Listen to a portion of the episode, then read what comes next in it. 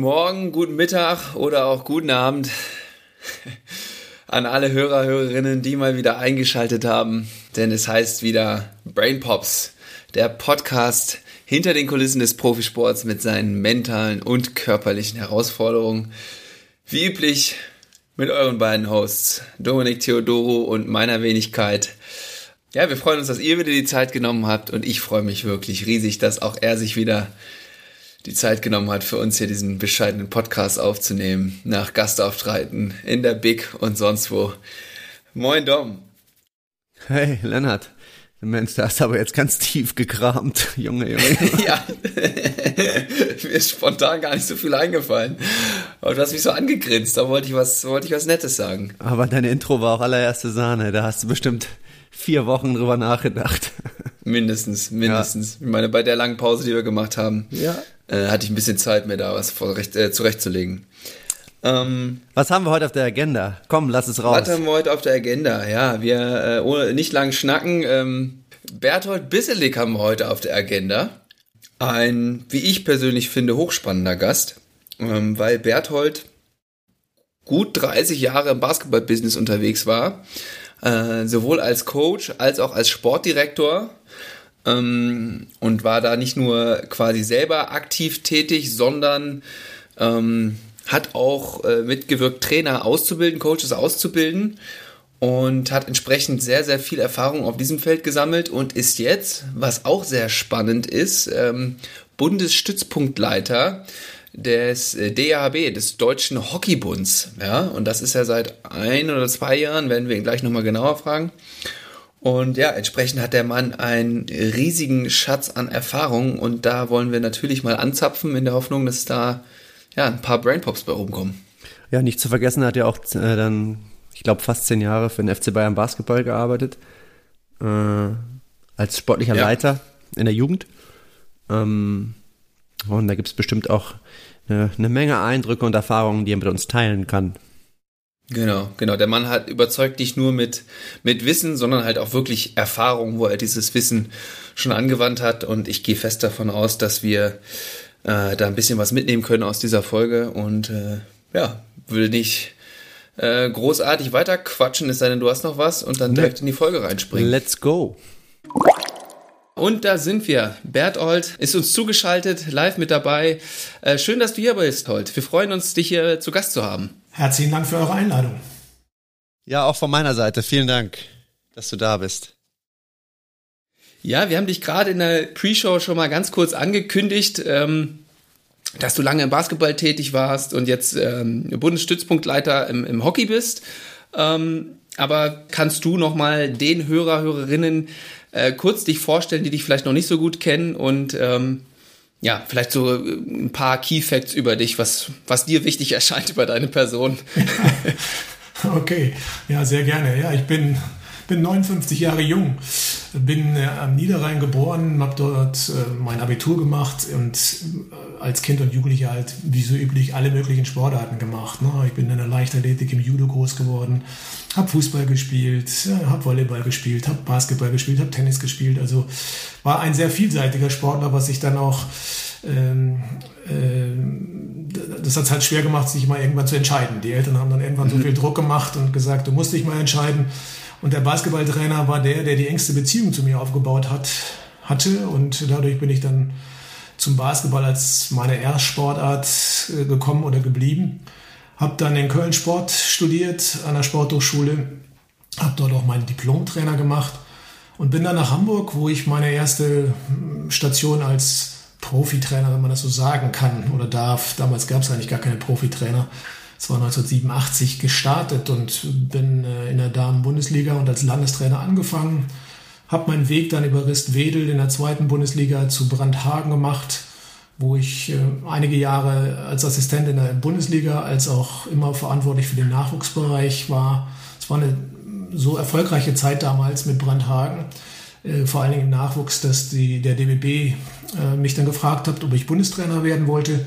Das habe ich natürlich sehr gern gemacht und hatte das Glück, die U18 damals betreuen zu dürfen und das noch größere Glück, Assistent bei den Männern sein zu können und dort verschiedene äh, A-Kader-Trainer kennenzulernen. Ne? Von Vladi Lucic Äh, Lale Lucic hieß er damals genau als Spitzname, Henrik Dettmann, Dirk Bauermann äh, und mit für mich dem größten Highlight äh, dann später durfte ich die A2 auf Honorarbasis weitermachen, nachdem ich äh, nicht mehr hauptamtlich Bundestrainer war, mit der Universiade in Degu. Also das sind die Olympischen Spiele der Studenten. Das war so das Highlight, äh, was ich hatte. Bin von dort nach Röndorf, habe dort das Programm geleitet und aufgebaut. Äh, bin dann nochmal zwei Jahre in Würzburg gewesen, um das Programm, was so ein bisschen äh, aus der ersten Liga in die Regionalliga äh, herunter gegangen war, wieder zu beleben und neue Impulse zu geben, bevor ich dann in meiner letzten Basketballstation war, bei Bayern München, habe dort auch eigentlich von Tag 1 der, ja, neu, der neuen Situation, Basketball gab es schon immer, aber als Uli Hoeneß dann äh, mit den Mitgliedern entschieden hat, wir wollen Bayern München äh, groß machen, ernster machen mit Basketball, äh, hat der Dirk Baumann die Bundesligamannschaft betreut und ich habe den Nachwuchs dort aufgebaut und dort war ich dann zehn Jahre und äh, bis 2019 und seit Dezember, seit Oktober 2020 bin ich jetzt beim Deutschen Hockeybund gel äh, gelandet und äh, bin dort Bundesstützpunktleiter. Soweit zu meiner beruflichen äh, Karriere, Karriere oder Ausbildung oder äh, meinen beruflichen Stationen. Das ist meiner Ansicht nach eine ganz beeindruckende Laufbahn. Ähm, als ich mich auf diese Folge vorbereitet habe, habe ich mir das natürlich auch alles angeschaut. Du warst ja zwischendurch in Röndorf. Ähm, warst du auch mal Sportdirektor ein Jahr? Ähm, mhm.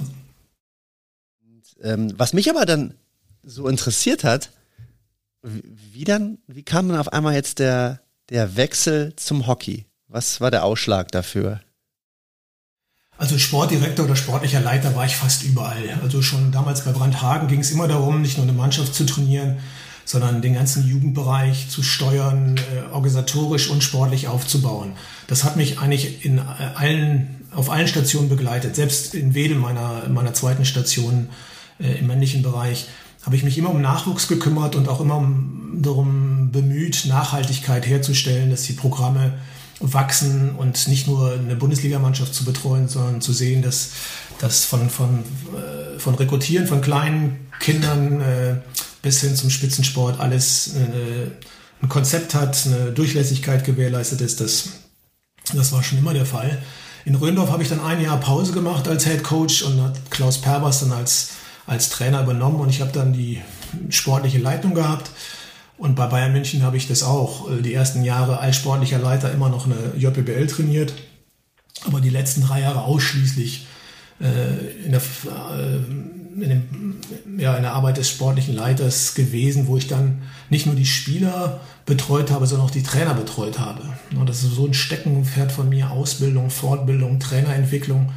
In den letzten drei Jahren war es dann so, dass ich mich äh, ja, jeden Abend im Training war, aber nicht nur eben wie früher in meinem Training und dann Schwierigkeiten hatte, die anderen Trainings noch zu beobachten, sondern ich war bei allen Mannschaften dabei und habe dann sehr viel Feedback gegeben.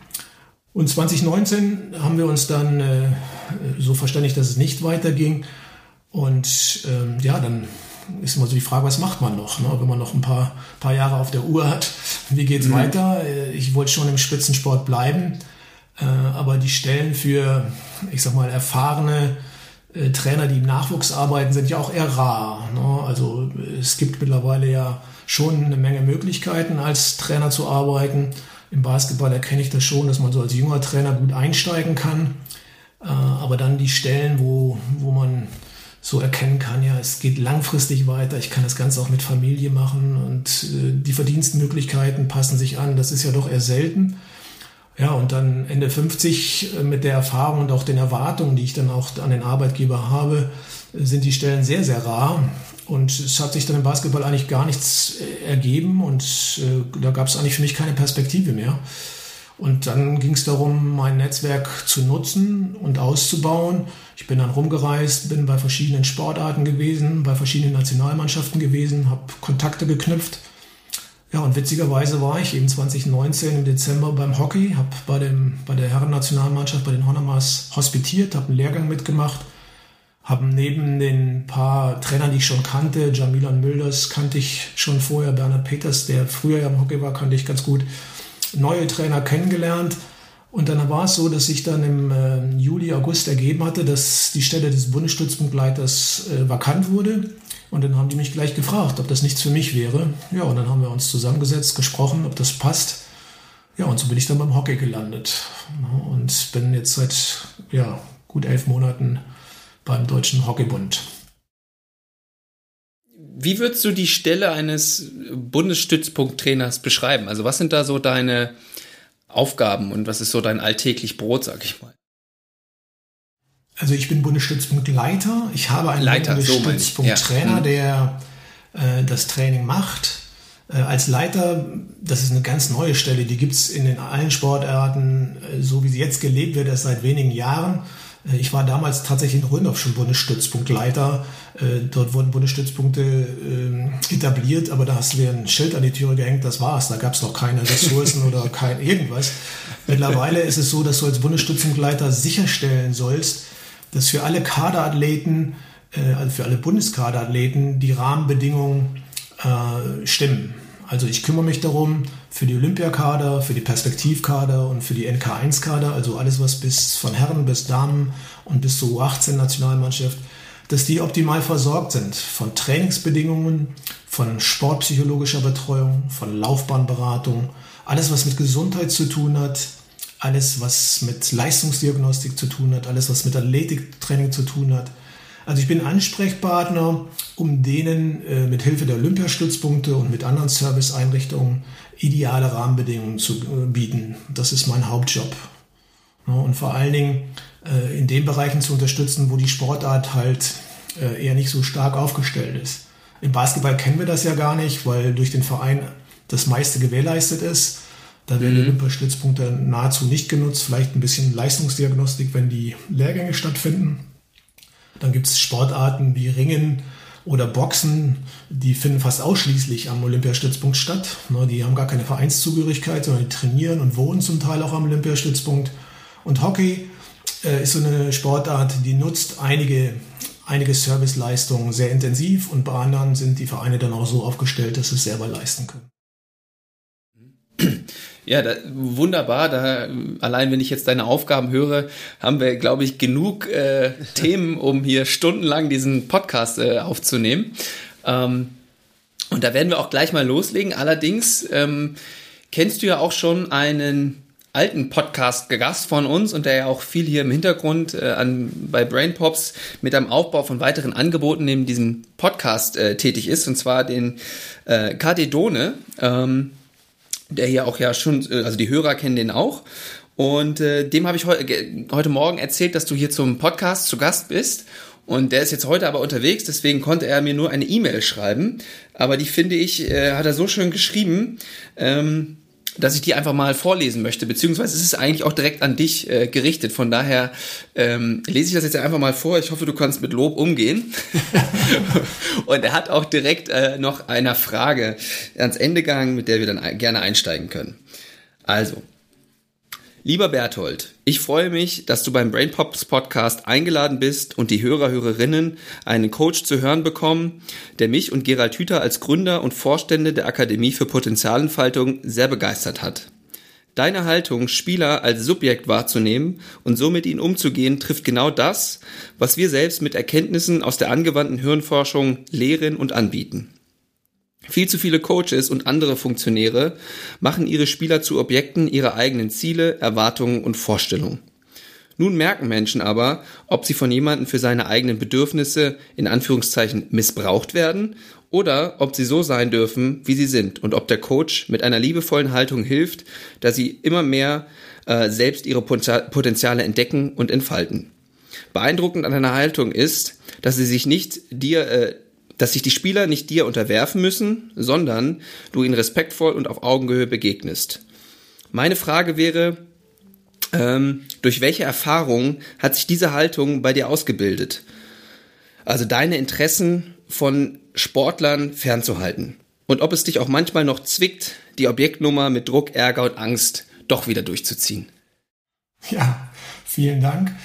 Äh, für diese Worte. Ja, es ist spannend. Wir haben uns ja damals in Würzburg getroffen äh, und uns äh, kennengelernt und austauschen dürfen und immer wieder in Kontakt geblieben. Leider hat Corona so ein bisschen äh, uns einen Strich durch die Rechnung gemacht, weil wir auch einen gemeinsamen Auftritt bei äh, einer sportpsychologischen Kongress machen wollten. Ja, wenn einige äh, Hörer das jetzt hören, denken die, was erzählt er denn da? Das ist doch gar nicht der Bertolt Wisselik, den ich kenne. Das war doch der Emotionale, der an der Seitenlinie gesprungen ist und immer völlig wirsch war. Ja, das sage ich denen ja auch. Oder wenn ich heute über Trainerverhalten spreche oder über Training spreche, dann erzähle ich eigentlich, dass ich einen riesen Paradigmenwechsel hinter mir habe und auch eine, ja, glaube eine sehr intensive persönliche Entwicklung hinter mir habe. Und erzähle auch, jeder kann immer nur so gut sein in dem Moment, wie sein Wissen ist oder wie seine Erfahrungen sind. Und dass es ja auch nur, nur natürlich ist, dass man sich weiterentwickelt. Und äh, wenn ich auf meine Laufbahn zurückgucke, A, sind wir ja alle sozialisiert worden in einem Trainerbild, äh, das geprägt war von du bist derjenige, der weiß, wie es geht. Vermitteln heißt, du zeigst, wie es geht, du weißt, wie es geht, du sagst denen, wie es geht, du leitest an, du bist Herr des Geschehens. Äh, also wir hatten ja schon klare Rollenverteilung. Da gibt es den Trainer, und dann gibt es den Spieler und so bin ich ja groß geworden äh, als Spieler selber in meiner ganzen Erfahrung, wie auch in meinen ganzen Ausbildungen. So sind wir ähm, belehrt und gelehrt worden und haben es am eigenen Körper erfahren. Und meine, ja, mein, meine Entwicklung, die, das geht natürlich von Jahr zu Jahr. Je erfahrener man wird, desto mehr reflektiert man sich. Und ich glaube, ein wichtiger Punkt ist ja immer, eine gute Beziehung aufzubauen und trotzdem hochgradig fordernd zu sein, also eine Leistungssportatmosphäre zu schaffen, wo Höchstleistung möglich ist, wo Erfolg möglich ist, wie immer man Erfolg auch definiert, also nicht nur Gewinn. Das setzt ja voraus, dass man eine äh, Spieler zusammen zu einer Mannschaft äh, führt, die eben auch performen kann, die sich versteht und ich glaube, das habe ich, ähm, wenn ich auf meine Trainings zurückgucke, schon immer ganz gut geschafft. Ich hatte eher äh, meine Themen im Coaching, wo ich dann doch viel zu viel Emotionen hatte und äh, ja, große Themen hatte, mich zu steuern. Der, der Wechsel kam eigentlich dadurch, dass wir mit Bayern München das Glück hatten, äh, immer wieder auf Turniere zu fahren. Und wir waren in Spanien unterwegs auf einigen Turnieren und da war ich einfach, oder nicht nur ich, sondern wir waren alle beeindruckt, wie diese Spieler gespielt haben, wie, wie befreit und wie selbstbewusst sie aufgetreten sind. Jeder hat Würfe genommen, die haben miteinander gespielt und es war eine riesen Spielfreude da. Ähm, und das hat uns dann so beeindruckt, dass wir überlegt haben, was müssen wir denn eigentlich anders machen, um auch diese, deutschen, diese typischen deutschen Tugenden, die ja da waren, Fleiß, Systematik, Konzept, Disziplin, Disziplin harte Arbeiter, um diese Grundlagen zwar zu behalten, aber jeder fragt und jeder ruft ja, wo sind die Kreativlinge, wo sind die Musterbrecher, wo sind die Spielmacher? Ja, die, das ist ja nicht nur im Basketball so, das ist ja in allen Sportarten äh, omnipräsent, äh, der Ruf nach den äh, andersartigen, äh, nach den Kreativen. Und äh, wenn man das will, dann muss man natürlich äh, anfangen zu hinterfragen, was man tut. Und das haben wir sehr, sehr intensiv getan. Wir haben uns dann wirklich drei Tage eingeschlossen und überlegt, welche Rahmenbedingungen müssen wir verändern. Aber wir sind dann in der Tat auch wieder bei uns angefangen. Und was müssen wir tun in unserem Trainerverhalten, damit das überhaupt möglich ist? Also wie kann ich denn überhaupt Bedingungen im Training äh, schaffen, wo jemand kreativ werden kann oder wenn er kreativ ist, kreativ bleiben darf? Ja, und äh, in dieser Zeit, ja, haben wir viel darüber gesprochen, viel ausprobiert. Ich habe in der Zeit auch viel darüber gelesen. Das waren jetzt so die ersten Jahre dann, wo auch immer mehr Literatur kam, eben auch aus Spanien, äh, dass es schon Programme gab, die ganz anders ticken, als wir das so gewohnt sind, wo das Spiel im Mittelpunkt steht, wo äh, man im Training eben mit Spielen beginnt und nicht mit Drills beginnt und wo diese ganzen methodischen Grundsätze, die wir kennen, gar nicht existent sind, weil sie eigentlich unwichtig sind. Also wie schaffe ich Freiheit, wie schaffe ich soziale Sicherheit, dass das alles, was ich will, äh, in der Idee meines Spiels und meiner Spielprinzipien machbar sind. Und da hatte ich das Glück eben, was ich ja schon erzählt habe, bei Bayern äh, die Trainings zu beobachten, konnte den Trainern immer wieder Rückmeldung geben und ein gutes Gefühl entwickeln, was, was, was eigentlich notwendig ist, damit äh, die Spieler eben zum Objekt werden und äh, von uns nicht äh, oder was es heißt, wertschätzen mit denen umzugehen, was es heißt, auf Augenhöhe mit den Spielern zu sein. Äh, die Spieler mit einzubeziehen, diese zu selbstbestimmten äh, und mitbestimmenden Faktoren zu machen, was Training angeht, was Spiel angeht. Und ja, das ist dann ganz spannend, vor allen Dingen, weil Hockey ja äh, auch der Ruf vorauseilt, dass das dort schon implementiert ist. Ja, und von daher habe ich in den letzten, ja, mittlerweile sind es, glaube ich, sieben, acht Jahre, äh, glaube ich, nochmal einen enormen äh, Wandel hinter mir, was so meine Einstellung äh, betrifft, Bezug, äh, was ist meine Rolle als Trainer, wie muss ich mich, oder wie kann ich mich verhalten, nicht wie muss, sondern wie kann ich mich verhalten, wie schaffe ich im Training Bedingungen, wo das äh, alles möglich ist, was wir gerade so angesprochen haben.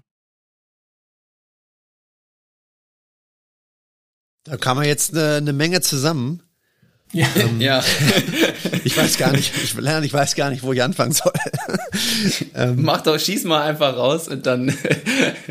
was mich interessieren würde mit all deiner Erfahrung, und du hast ja gerade auch gesagt, du hast ja äh, sehr viele Trainings angeschaut und den Trainern Feedback gegeben im Nachhinein. Was jetzt vielleicht unabhängig von der Sportart, was macht für dich denn einen guten Trainer oder einen guten Jugendtrainer aus? Ja, das sind auch wieder viele Faktoren. Ne? So die Idee war ja immer, der muss eine hohe Fachkompetenz haben. Und das ist ja, wenn man das so sieht, junge Trainer streben ja auch danach, unfassbar viel Kompetenz in ihrer Sportart zu erlangen, was ja auch notwendig ist, aber nicht hinreichend ist. Und je älter man wird und je erfahrener man wird, desto weniger wichtig ist es. Also im Basketball alles über X's und O zu lernen und alle möglichen Systeme zu kennen und jedes NBA-Spiel zu gucken, das ist nett, aber das ist nur ein, ein Teil. Natürlich gehört eine Fachkompetenz dazu.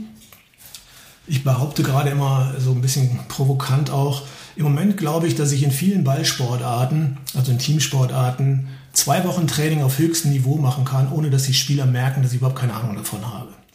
Ja, dieses Experiment würde ich gerne mal machen. Ich glaube, ich, ich wäre sicher, dass ich zwei Wochen in die Handballliga gehen kann und ähm, dort dann ähm, Training mache, weil mein Training ganz anders aussehen würde, weil die Spieler viel mehr beteiligt sind und äh, ich eigentlich nur noch Moderator bin und nicht Gestalter, also Gestalter von Rahmenbedingungen, aber nicht mehr derjenige, der den kompletten Input gibt. Und äh, von daher äh, ist das eine, eine, eine spannende Geschichte. Äh, also Fachkompetenz ist wichtig, aber ich glaube, viel, mehr, viel wichtiger ist es, dass ich äh, A, mich selbst kläre, dass ich mich selbst kenne, dass ich weiß, wer ich bin, was ich eigentlich will. Dann das Miteinander, wie, wie schaffe ich eigentlich Beziehungen zu einzelnen Spielern. Ähm, und das Dritte ist natürlich, wie, wie schaffe ich es, ein Team zu formen, wie schaffe ich es, mit einem Team umzugehen. Also ich, ich und du, ich und wir. Äh, und dann wenn ich diesen Bereich der ganzen sozialen Kompetenzen nehme, noch der andere Bereich, der, wo es dann darum geht, ja, was sind so meine didaktischen Kompetenzen? Ja, früher sprach man nur über Methodik und es ist viel wichtiger, wie bringe ich die Inhalte äh, didaktisch an den Mann? Wie gestalte ich also Training? Äh, wie verhalte ich mich im Training, um das, was ich eigentlich machen will, auch rüberzubringen? Mhm. Mhm. Mhm. Wie würdest du ähm, ohne jetzt wirklich sportartspezifisch zu werden, ähm, aber jetzt mal an deiner These anknüpfen, die ich wirklich äh, richtig gut finde. Ähm, wie würde das denn dann aussehen, wenn man jetzt, sagen wir jetzt einfach mal, du, da kommt so ein Handballteam in die Halle, wie würdest du das jetzt eher allgemein gehalten gestalten? Also was wären so zum Einstieg, wie würde das, wie würde das aussehen? Also wie kann man sich das grob vorstellen? Ähm, wir bleiben mal beim Nachwuchs. Ja, also, ja oder so. Also, mhm. Bundesliga ist sicherlich nochmal ein anderes Thema, aber da können wir auch gleich zukommen. Wir bleiben mal beim Nachwuchs. Spielen lernt man durch Spielen. Ja, und äh, wir, wir haben ja gelernt, äh, methodisch richtig äh, anzufangen. Und das sehe ich heute noch äh, in ganz vielen Sportarten, sowohl im Basketball auch im Hockey. Also im Hockey ist es so, dass in 90 Prozent der Trainings, die ich sehe, die Spieler erstmal drei Runden im Kreis laufen, dann ihre Alibi-Koordination machen, dann sich den Ball zupassen und dann geht so typischerweise los mit den ganzen Drills. Na, dann kommt erst der Drill, dann kommt der nächste Drill und am Ende wird zur Belohnung so ein bisschen, oder nicht ein bisschen, sondern am Ende wird gespielt. Das ist ja so die Struktur, mit der wir groß geworden sind. Ja, ja, ja. Ich würde es heute komplett umdrehen. Ja, also im Nachwuchsbereich, natürlich je nach Alter, je nach Situation, würde ich versuchen, immer mit einer Spielform zu beginnen. Dass ich mit 17-Jährigen bei zwei Grad draußen vielleicht nicht direkt losgehen kann beim Wettbewerb, ist klar. Aber ich kann sicherlich mit, mit allen U14-Teams sofort mit einer Spielform anfangen, die gar nicht unbedingt was mit der Sportart zu tun haben muss. Also ich muss im Handball jetzt nicht mit einer Handballspielform anfangen, sondern mit kleinen Spielen. Die, Tra äh, die Spieler kommen ins Training und die wollen doch gleich Spaß haben. Die wollen gleich äh, mit Freude beginnen und Dinge tun, die auch Freude machen. Oder sie kommen ins Training heutzutage, weil sie schon müde sind, weil sie schon neun Stunden, zehn Stunden in der Schule waren, wo sie erstmal wieder aktiviert werden müssen. Also bevor ich anfangen würde, das ist, muss ich noch vorwegschicken, das hätte ich früher auch nicht so gemacht. Früher hatte ich meinen Trainingsplan und den habe ich durchgezogen. Und heute würde ich erstmal gucken, wie sind die eigentlich drauf? Wie, wie kommen die in die Halle? Genau. Ja. Äh, oder wie, auf den Platz. Wie müde sind die? Sind die fit? Sind die wach? Was haben die hinter sich? Klar, ich habe die früher auch begrüßt und mich um die gekümmert. Äh, ja, ich bin immer der Erste in der Halle, das gehört auch dazu. Aber dann bin ich mit meinem Training angefangen. Und ja, wir haben versucht, Gewohnheiten zu bilden, wo klar war, mit dem Eingang in die Hallentür bleiben alle Sorgen draußen, genauso wie früher in der Kirche, sondern du gehst durch diese Hallentür und jetzt bist du in einem Umfeld, wo, wo es um Training geht, wo es um dein Team geht, wo es um dich geht und alles andere bleibt außen vor. Ja, also diese Atmosphäre willst du schon schaffen, aber dann beginn ich, beginnst du mit dem Spiel und ähm, danach, je nach Altersstufe, eben alles, was an Athletik notwendig ist, sei es Aufwärmen, sei es vorbereitende, sei es auch belastende Übungen, das kann man ja immer variieren, sehr vielseitig, sehr, sehr entwicklungsgerecht. Äh, und wenn es geht, auch schon so individuell wie möglich.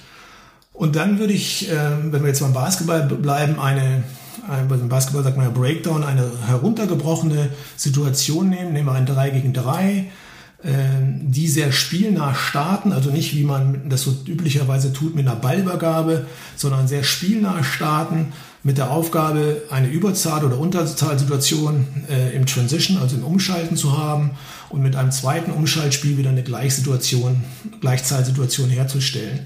Also ich würde eine Spielsituation schaffen, einen Rahmen schaffen mit möglicherweise unterschiedlichen Ausgangspositionen, ähm, und mit einer ganz kurzen, die Amis sagen First Hard Instruction, also nur mit einer ganz kurzen Aufgabe, das ist die Situation und dann wäre, würde, würde ich neugieriger Beobachter sein, was passiert. Früher hätte ich gesagt, was sie zu tun haben, auf was sie achten sollen, was sie nicht tun sollen. Und das erlebe ich ja heute noch, dass Trainer erstmal drei Minuten ihren ganzen Sermon loslassen, was da gleich passieren könnte oder nicht passieren darf.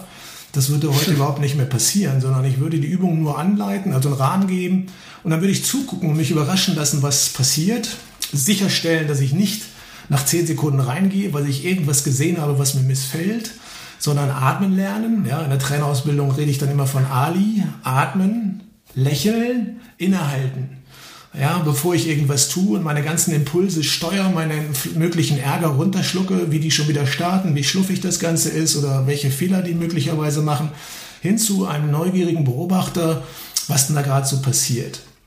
Und wenn alle das mindestens ein, zweimal gemacht habe und ich das Bedürfnis habe zu unterbrechen, dann würde ich unterbrechen und fragen, was denn ja. da so gerade passiert ist und nicht reingehen, das gefällt mir nicht und wir müssen das und das anders machen und das ist Kacke sondern dann würde ich fragen, was ist denn gerade passiert? Was habt ihr gerade wahrgenommen? Was war denn äh, am besten so offen wie möglich? Um dann zu gucken, was die Spieler wahrgenommen haben, um daraus dann Veränderungen abzuleiten. Und dabei bin ich kein Ostereiersucher, also ich bin kein Sucher nach meinen Antworten, sondern ich habe eine Haltung von kompletter Offenheit, von kompletter Lehre, von kompletter Neugier und bin gespannt, was die mir mitteilen und äh, interessiere mich ernsthaft dafür, was die sehen, was die wahrnehmen, warum die Entscheidungen treffen, warum die auf einmal wahrnehmen, ja, wir, wir kriegen den Ball nicht gepasst. Ich kann ja ganz andere Themen wahrnehmen. Mir gefällt die Verteidigung nicht und die denken auch, oder die sehen und nehmen wahr, wow, wir machen so viele Ballverluste und, und nehmen das wahr und benennen das auch. Und dann wäre das das Thema, um was wir uns kümmern würden. Also früher gab es einen Trainingsplan, da stand dann Verteidigung, also haben wir Verteidigung gemacht. Heute würde ich aus der Spielform wahrnehmen, oder nicht ich, sondern ich würde die fragen und aus den Antworten wahrnehmen, was das Thema ist. Und dann würde ich sie fragen, ob wir dieses Thema bearbeiten wollen. Also ich würde diese Spielform laufen lassen und nach den Feedbacks der Spieler gucken, was sind denn die Notwendigkeiten, die sich aus der Spielform ergeben, an denen wir arbeiten wollen. Ja, dann bricht man oder aus der runtergebrochenen Spielform ergibt sich dann eine Trainingsform, eine Übungsform, möglicherweise ein Drill, äh, der dann das trainiert, was gerade eben als, als Mangel oder als, als äh, Notwendigkeit sich herauskristallisiert hat. Und dann würde ich in die gleiche Spielform zurückgehen, möglicherweise mit, mit angepassten Aufgaben oder mhm. mit unterschiedlichen Aufstellungen, wie auch immer. Und eigentlich würde in diesem Muster das ganze Training passieren. Mhm. Also Spielform runtergebrochen, die ich natürlich beeinflussen kann. Ich kann auch Themen vorgeben. Mir ist wichtig, dass wir, oder wir achten auf Schnellangriff oder wie auch immer. Ich kann durch meine Aufgabe oder auch durch mein, mein Fragen natürlich steuern, den Rahmen gestalten. Aber die Grundidee wird immer sein, Spielform, reflektieren, gemeinsames Reflektieren und aus der Reflexion der Spieler äh, Dinge anbieten, die die Möglichkeiten des daran Trainierens, Arbeit verbessern, mhm. äh, ermöglichen. Ja. Okay, es wird, es wird deutlich, äh, was du meinst, warum du der Meinung bist, ähm, sämtliche äh, Sportarten, ich sage, also ich weiß schon, dass du das provokativ meinst, aber da zumindest einen gewissen Input geben zu können. Ähm, ja, genau. Ja. Ne? Und ich, ich würde, die würden das ja gar nicht merken, dass ich sage, wir müssen jetzt das und das machen. Es müsste schon eine sehr, sehr konkrete Frage kommen, wo die Mannschaft so hilflos wäre, dass sie nicht wüsste, wie es weitergeht. Und selbst dann würde ich fragen, ob sie sich erinnern, das schon mal gelöst äh, zu haben ja. in der Vergangenheit. Ja. Oder ob es irgendeinen Spieler gibt, der einen Vorschlag hat. Also äh, es gibt eher Themen, die da natürlich wach äh, aufpoppen, wenn dass die Spieler das nicht gewohnt sind, dass junge Spieler erstmal wochenlang Coachessprache äh, sprechen. Also da kommen Antworten, die nur Coaches sagen können, die ein Zwölfjähriger gar nicht äh, benennen könnte. Aber die erstmal in eine Haltung zu bringen, dass ich ein ehrliches Interesse habe äh, an ihrer Entwicklung und an ihrer Meinung äh, und dass sie das bestimmen können, das dauert, das ist ein Prozess. Und es gibt auf der mhm. anderen Seite auch Spieler, die das anstrengend finden und sagen, hey, du bist der Coach, ich will von dir hören, wo es lang geht. Ja, also es gibt da schon genug Widerstände, weil wir natürlich alle so sozialisiert worden sind, dass da vorne steht einer, ein Lehrer, ein Trainer, ein Elternteil, der weiß, wo es lang geht und der sagt mir schon, wie es geht und nicht, ich bin der Gestalter oder zumindest der Mitgestalter und ich habe auch Verantwortung, was natürlich auch ja. eine Form von äh, Belastung sein kann. Ne? Ja. Also kann man eigentlich festhalten, dass sich für dich gelungenes Training äh, so quasi entwickelt hat von der Trainerzentriertheit hin zur Athletenzentriertheit? Ja, das gehört auf jeden Fall dazu. Und die Frage, die du jetzt stellst, ist genau die Frage, die ich allen Trainern stelle. Sowohl in der Trainerausbildung als nach jeder Trainingshospitation, die ich mache. Oder vielleicht sogar im Vorfeld. Ne? Was sind denn für dich Kriterien, wann das Training heute gelungen ist? Woran machst du das überhaupt fest? Weil ich ja merke, dass die Trainer ins Training gehen, ihren Trainingsplan aufschreiben, aber da steht nur drauf Drill 1, Drill 2, Drill 3, Trainingsziele, die sie möglicherweise gelernt haben. Wir müssen schnell passen und besonders schnell laufen oder irgend sowas, aber da stehen gar keine Trainingsziele drauf, äh, die äh, auf das Verhalten abzielen, was ich erwarte von meinen Spielern oder auch von mir. Ne? Also wie gehe ich mhm. mit meinen Impulsen um? Ähm, und definitiv ist das Weg von Trainerzentrierung hin zu Athletenzentrierung ein Kriterium von, von gelingendem Training, ja. Wenn man so ähm, in das Training geht, habe ich dich äh, in einem Podcast, da hast du einen Kollegen von dir äh, zitiert ähm, aus dem Hockey. Ähm, da, der hat wohl äh, gesagt, wie mache ich mich leer? Ja. Magst du dazu mal was sagen? Ja, das ist äh, der Valentin Altenburg, äh, mit dem ich mich viel darüber austausche, ein, ein äh, sehr erfahrener Trainer, äh, der genau das gesagt hat, ne? oder wo wir darüber gesprochen haben, von der Haltung. Ähm, ich gehe ohne Vorurteile ran und ich gehe also ohne Vor Vorurteile über die, den Spieler ran. Der macht ja sowieso immer so, der ist sowieso immer faul oder der gibt mir sowieso immer eine freche Antwort oder in der Situation verhält er dich so und so. Und ich gehe auch ohne Vorannahmen an, wie gleich die Situation gelöst wird oder wie eine Lösung aussieht, sondern ich bin wirklich ähm, ja, in der Haltung von, von leer im Sinne von, ich bin offen und neugierig und ich lasse mich überraschen. Ich, ich lasse mich einfach überraschen, was da gleich an Antworten kommt und nehme jetzt nicht die Antworten, um sie dahin zu äh, lotsen in meine Richtung, sondern, oder auch nicht, was ich gerade sogar als Ostereiersuche bezeichnet habe, das ist auch so typisch, ne? Ja, ja, oder vielleicht sogar Worst Case, nein, nein, nein, ja, mhm. genau das. Rebound ist das, was wir machen müssen. Sondern ich schätze jede Antwort äh, eines jeden Spielers wert, indem ich sie würdige und frage nach. Und dieses qualitative Fragen ist eigentlich das Schwierigste für die Trainer überhaupt. Die erste offene Frage zu stellen und dann bestenfalls intensiver nachzufragen, was sie denn konkret meinen, bis das klar wird. Und das natürlich im Leistungssport äh, so, dass es immer kurz ist. Ja, es sind kurze Fragen und auch kurze Antworten. Wir wollen ja nicht in Diskussionen kommen und da ausschweifend den Trainingsprozess unterbrechen, sondern wir wollen äh, den Trainingsfluss aufrechterhalten und die Gespräche, die äh, vielleicht intensiver sein müssen, die führe ich dann mit einzelnen Spielern oder Gruppen, wenn sie gerade eine Pause haben. Also eine Frage ist auch immer im Training, wann unterbreche ich überhaupt? Ja, also wann ist es wert, dass alle diese Informationen oder die Diskussion mittragen? Äh, dann weiß ich, es kann mal eine Minute oder zwei dauern. Äh, und ansonsten versuche ich den Fluss aufrechtzuerhalten und versuche vielmehr mit den Spielern Kontakt zu nehmen, wenn sie gerade eben nicht äh, in, in eine Übung, eine Spielform integriert sind. Und, mhm. Das, das wäre eine wichtige Geschichte und das meinte der Valentin damit und ich auch.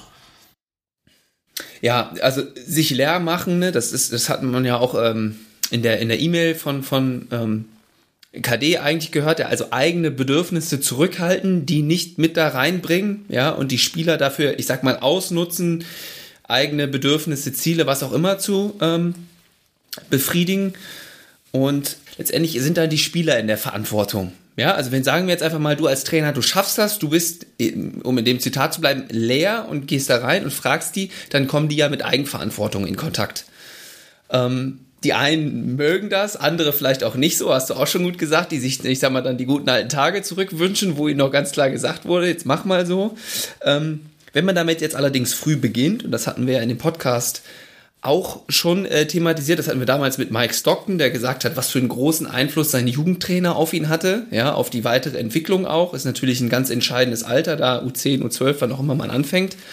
Ähm, da hat der Jugendtrainer natürlich großen Einfluss. Und im besten Fall, wenn das dann tatsächlich passiert, dass die Profisportler sind, kommen die ja dann mit dieser Eigenverantwortung auch als Profis, ich sag mal ins Ausland oder welche, also ich bin, war jetzt gerade bei Mike, äh, weil der Amerikaner ist, ähm, zu den Vereinen.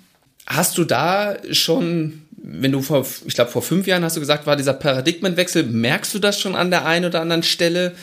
Ich meine, dann kommen auch, äh, dann freut sich jemand auch wie Dominik, wenn dann so Spieler ankommen, die schon eigenverantwortlich sind, sich um ihren Körper kümmern wollen und er da nicht eh stundenlang hinterher rennt, ja hier, du guck mal, du könntest noch das machen und hier und da. Ähm, Siehst du da schon Effekte oder wie würdest du das beschreiben? Oder ist das zum Beispiel im Hockey anders? Ähm, was sind da so deine Beobachtungen? Also grundsätzlich glaube ich, dass es immer schon diese Spieler gab und mhm. äh, auch vielleicht in einer großen Menge gab und wir das ja sozusagen entwöhnt haben. Ne? Training, ja, stimmt, so Training hieß dann ja auch immer, ja, das war ja eins der ersten Sachen, ne? schaffe Disziplin und gerade die, ich kann mich erinnern, äh, an, an junge Spieler, wo ich zugeguckt habe, U10, U12, die haben sich einfach auf den Rücken gelegt, wie so ein Kleinkind und mit Händen und Beinen gestrampelt, die jetzt äh, ja, Bundesliga-Niveau haben. Ja, die einfach äh, noch gar nicht in so eine strukturierte äh, Trainingssituation passten.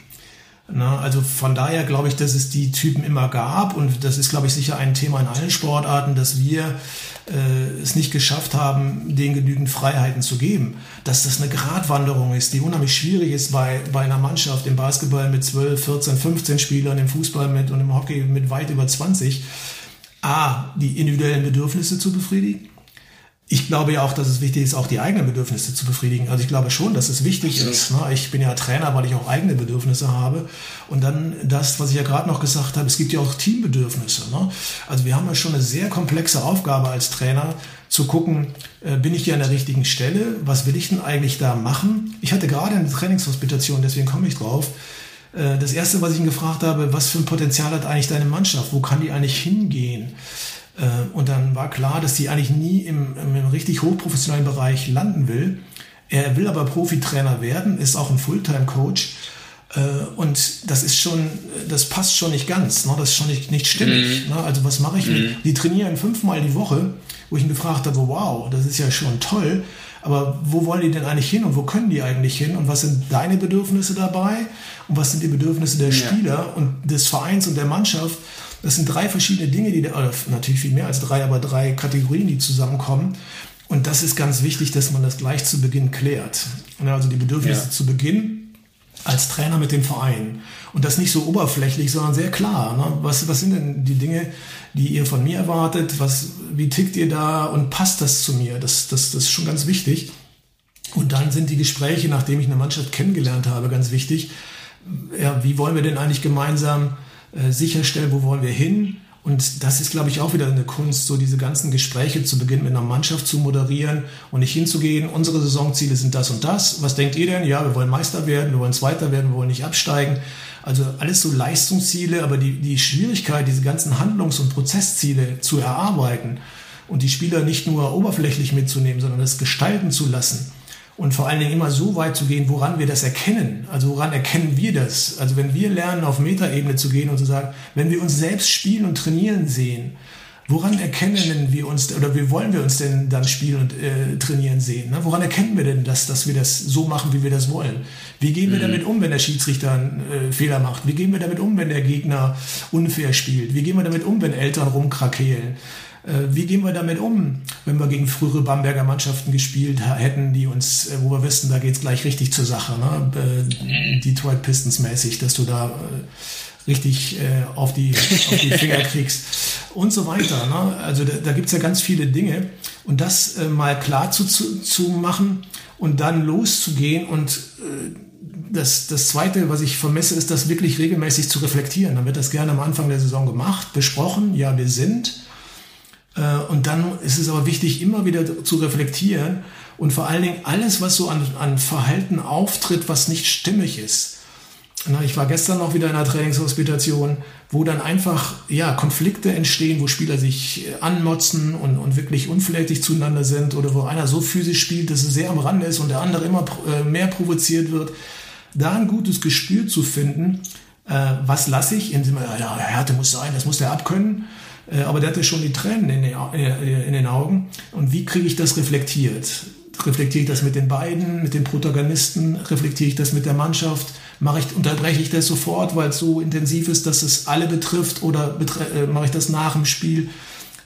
und dann eben sehr konkret an der Handlung orientiert und nicht, naja, man kann, wir müssen Konflikte besser lösen. das ist so das Zweite, ja, was ich ja, ja. immer erlebe, dass dann einfach so Plattitüden dahergesagt werden, aber nie konkret an dem Beispiel, was da gerade passiert ist, dass es aufgearbeitet und reflektiert wird. Und das ist, glaube ich, was du äh, so eben auch gesagt hast, Dominik, gelungenes Training würde ich immer daran erkennen, dass ganz viele Reflexionsphasen da sind. Ja, dass man immer naja. wieder dahin kommt und schaut, was ist denn hier gerade passiert und wie lösen wir es beim nächsten Mal oder wie haben wir es denn damals erfolgreich gelöst. Na, und das, das hat ja KD auch immer wieder gesagt, nicht in so einer Haltung von Vorwurf und, und, und und Kritik, sondern wirklich in einer Haltung von Neugier und Interesse von Lösungen. Also wie schaffen wir das? Na, hier ist gerade schlechte Stimmung, das ist auch vollkommen okay. Wir sind voller Emotionen und das, ist, das gehört auch dazu, ja. Aber es gehört nicht dazu, dass wir einfach darüber hinweggehen und einer jetzt mies gelaunt nach Hause geht und ihr euch drei Tage nicht anguckt. Na, das ist nicht die bestmögliche Lösung. Und von daher glaube ich, dass es A, um zu der Frage zurückzukommen, diese Spieler schon immer gab. Ich erlebe immer mehr Trainer, die sich viel mehr Gedanken darüber machen wie sie Training gestalten können. Ich erlebe in Trainerausbildung und Gesprächen, dass dieses Thema omnipräsent ist und viele darüber reden. Ich sehe leider in der Trainingspraxis noch nicht ganz so viel davon ankommen. Das heißt, da merkt man, dass die ganzen Glaubenssätze, äh, was es bedeutet, Trainer zu sein, eben auch so verankert sind und so stark sind, dass das richtig Arbeit ist. Das mhm. war bei Bayern genauso. Es gab Trainer, die äh, mit großer Begeisterung und äh, ja in Veränderungsprozessen waren und das geliebt haben und andere, die sehr schnell wieder in alte Muster zurückgefallen sind. Und ich würde auch nie sagen von richtig oder falsch, sondern da muss jeder auch den Weg für sich äh, finden. Äh, wie mache ich das Ganze? Äh, ich sage auch gerne provokativ, wir müssen eigentlich dahin kommen, dass wir uns überflüssig machen. Das wird ja nie passieren. Äh, ja. Aber bestenfalls schaffe ich Rahmenbedingungen, wo ich eben nur dieser Moderator und Begleiter bin und nicht alles dominiere. Und das ist, man sieht es ja auch in der heutigen Praxis noch in allen Sportarten, da gibt es ja genügend Beispiele, die das anders gestalten, ne, die Herr im Hause sind und bei dem kleinsten Fehlverhalten, äh, sowohl emotional wie auch äh, kommunikativ da sehr deutlich machen, was ihnen passt und nicht passt. Das sind ja auch alles Vorbilder, das darf man ja auch nicht vergessen. Wir sehen ja äh, die Trainer, die anders äh, sind, erlebt man da ja auch nicht, zumal wir ja auch immer nur die Spiele erleben und nicht den Trainingsprozess. Eigentlich muss ich Mannschaften ja länger begleiten, um zu sehen, äh, was passiert denn da eigentlich. Ne? Die Zuschauer mhm. und in Spielen sehe ich nur einen ganz kleinen Ausschnitt und dann fallen dann die auf, die besonders emotional sind äh, und vielleicht unflätig sind und die auf, die nichts sagen. Und wenn dann es nicht läuft und der Trainer nimmt nicht so viel Einfluss, dann fragen sich die ähm, Zuschauer immer, was macht denn der da? Der ist ja, ja, ist ja gar kein. Coach. Na, also da muss man immer sehr vorsichtig sein mit dem Vorverurteilen, sondern das sind ja Prozesse, ähm, die, äh, die man dann auch beobachten müsste. Von daher glaube ich, dass die Themen auf dem Weg sind, aber wir sicherlich noch viel äh, Zeit brauchen, um diese äh, Glaubenssätze, um diese ähm, Überzeugungen, die da sind, ähm, dann aufzuweichen. Und mein Ansatz ist da, immer wieder diese Spannungsfelder klar zu machen. Auf der einen Seite, ich bin der ganz direktive Trainer, der alles kontrolliert und diese Rolle auch spielen darf. Und dann stelle ich mich mal hin äh, auf die andere Seite des Pendels und probiere mal andere Dinge aus. Und es geht mir nicht darum, dass ich die Extreme ausprobiere, sondern dass ich mir sehr klar mache, wo stehe ich denn gerade? Also wie ticke ich denn eigentlich? Das bewusst zu spielen. Genau, wie will ich denn eigentlich ticken?